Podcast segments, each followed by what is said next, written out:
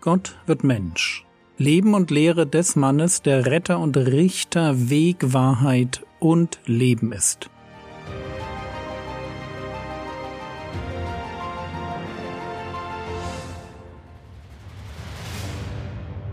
Episode 198 Scheidung und Ehebruch ich lese uns noch einmal den Text vor, um den es uns gerade geht. Matthäus Kapitel 5, die Verse 31 und 32. Es ist aber gesagt, wer seine Frau entlassen will, gebe ihr einen Scheidebrief. Ich aber sage euch, jeder, der seine Frau entlassen wird, außer aufgrund von Hurerei, macht, dass mit ihr Ehebruch begangen wird, und wer eine Entlassene heiratet, begeht Ehebruch. Der Herr Jesus redet hier über Scheidung. Genau genommen geht es ihm um die Frage, inwiefern sich das Denken zum Thema Scheidung ändert, wenn wir ein heiliges Verständnis von Ehe gewinnen. Die letzten beiden Episoden haben wir uns mit dem Denken der Rabbis beschäftigt. Für sie war klar, eine Scheidung ist möglich und sie wird vor Gott legitimiert durch einen Scheidebrief. Und jetzt kommt Jesus. Und wir müssen das gut verstehen. Wenn Jesus hier mit einem Aber antwortet, dann will er nicht eine vermeintlich laxe Rechtsprechung verschärfen, sondern er will eine falsche Interpretation von 5. Mose 24 aufdecken bleibt die Frage, welche falsche Vorstellung der Pharisäer will Jesus hier korrigieren?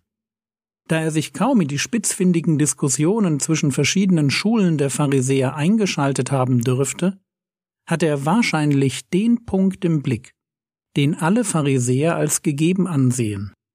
Alle denken, dass das mosaische Gesetz dem Mann das Recht gibt, sich von seiner Frau scheiden zu lassen.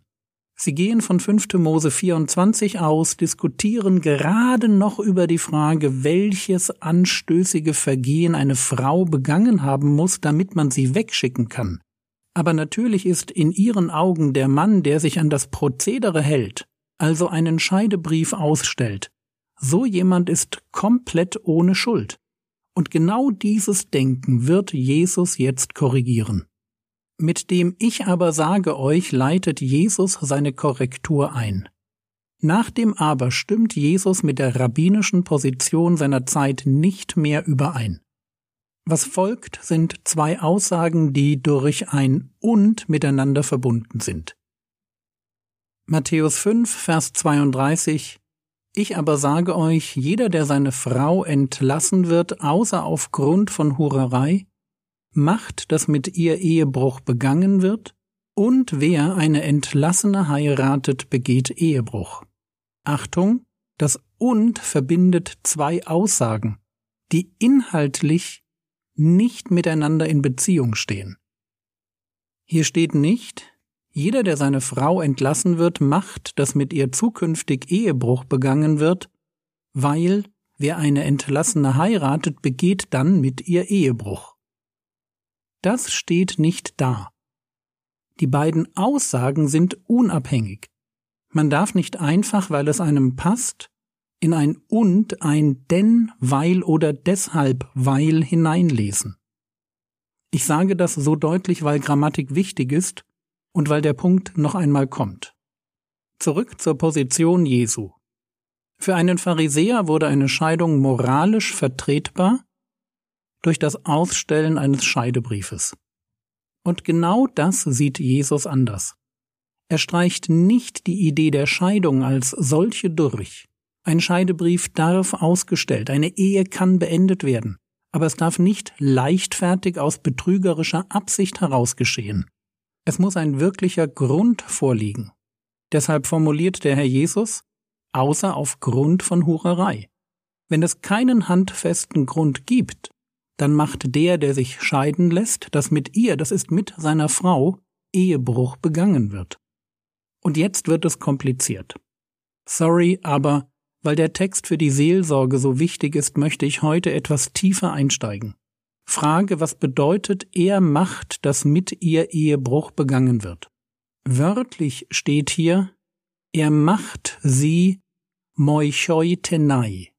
Wörtlich, er macht sie Ehebruch zu begangen werden. So kann man das natürlich nicht übersetzen. Also die Übersetzung macht, dass mit ihr Ehebruch begangen wird. In der Standardauslegung geht man dann meist davon aus, dass sie trotz der Scheidung noch mit ihrem Mann verheiratet ist, weil kein wirklicher Grund für eine Scheidung vorlag, und wenn sie später wieder heiratet, dann heiratet der neue Ehemann eine quasi immer noch verheiratete Frau und begeht damit Ehebruch mit ihr. Das ist eine Auslegung, die ich schon oft gehört habe, aber ich halte sie für falsch. Warum? Um das glauben zu können, muss ich aus dem und zwischen den Sätzen ein weil machen. Und genau das steht eben nicht da. Die beiden Sätze Erstens, ich aber sage euch, jeder, der seine Frau entlassen wird, außer aufgrund von Hurerei macht, dass mit ihr Ehebruch begangen wird. Und zweitens, wer eine Entlassene heiratet, begeht Ehebruch. Diese beiden Sätze sind voneinander unabhängig. Und weil sie unabhängig sind, nur durch ein und miteinander verbunden, müssen sie auch jeder für sich ausgelegt werden, auch wenn sie natürlich thematisch miteinander zu tun haben. Auch die eingedeutschte Übersetzung macht, dass mit ihr Ehebruch begangen wird, deutet schon an, dass die Frau Ehebruch erfährt, nicht selbst begeht. Dabei betont die Verbform des begangen wird eine punktuelle Handlung.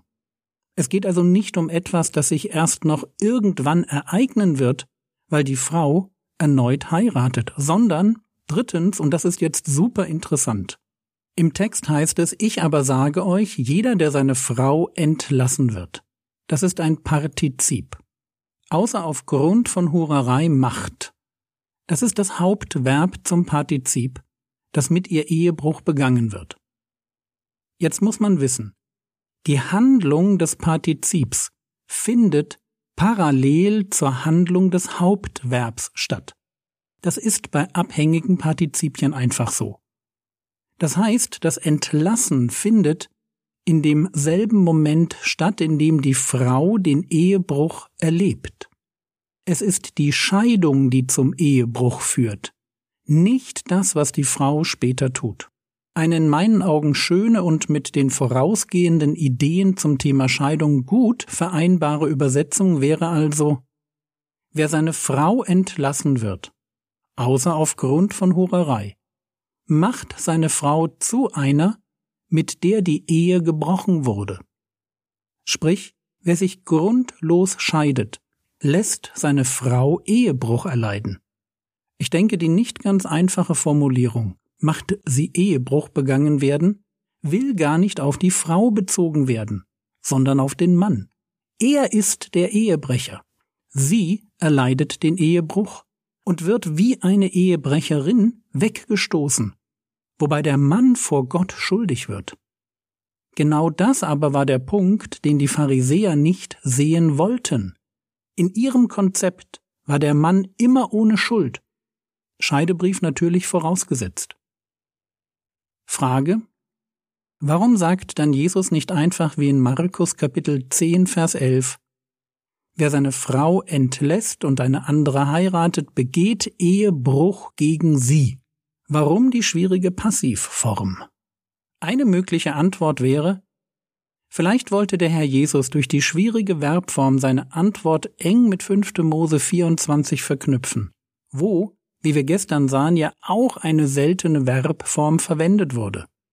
Und man könnte sogar spekulieren, vielleicht will er hier zwei Dinge auf einmal sagen, nämlich dass der Ehemann zum Ehebrecher wird und die Frau gleicherweise in den Augen der Zuschauer eine Stigmatisierung erfährt. Das wäre jedenfalls gut denkbar. Klar ist, worauf der Herr Jesus hinaus will. Wer sich hinstellt und eine Ehe einfach so beendet und sich für schuldlos hält, weil er ja einen Scheidebrief ausstellt, der irrt sich. Ich kann formal in den Augen der Gesellschaft alles richtig machen und doch zum Ehebrecher werden.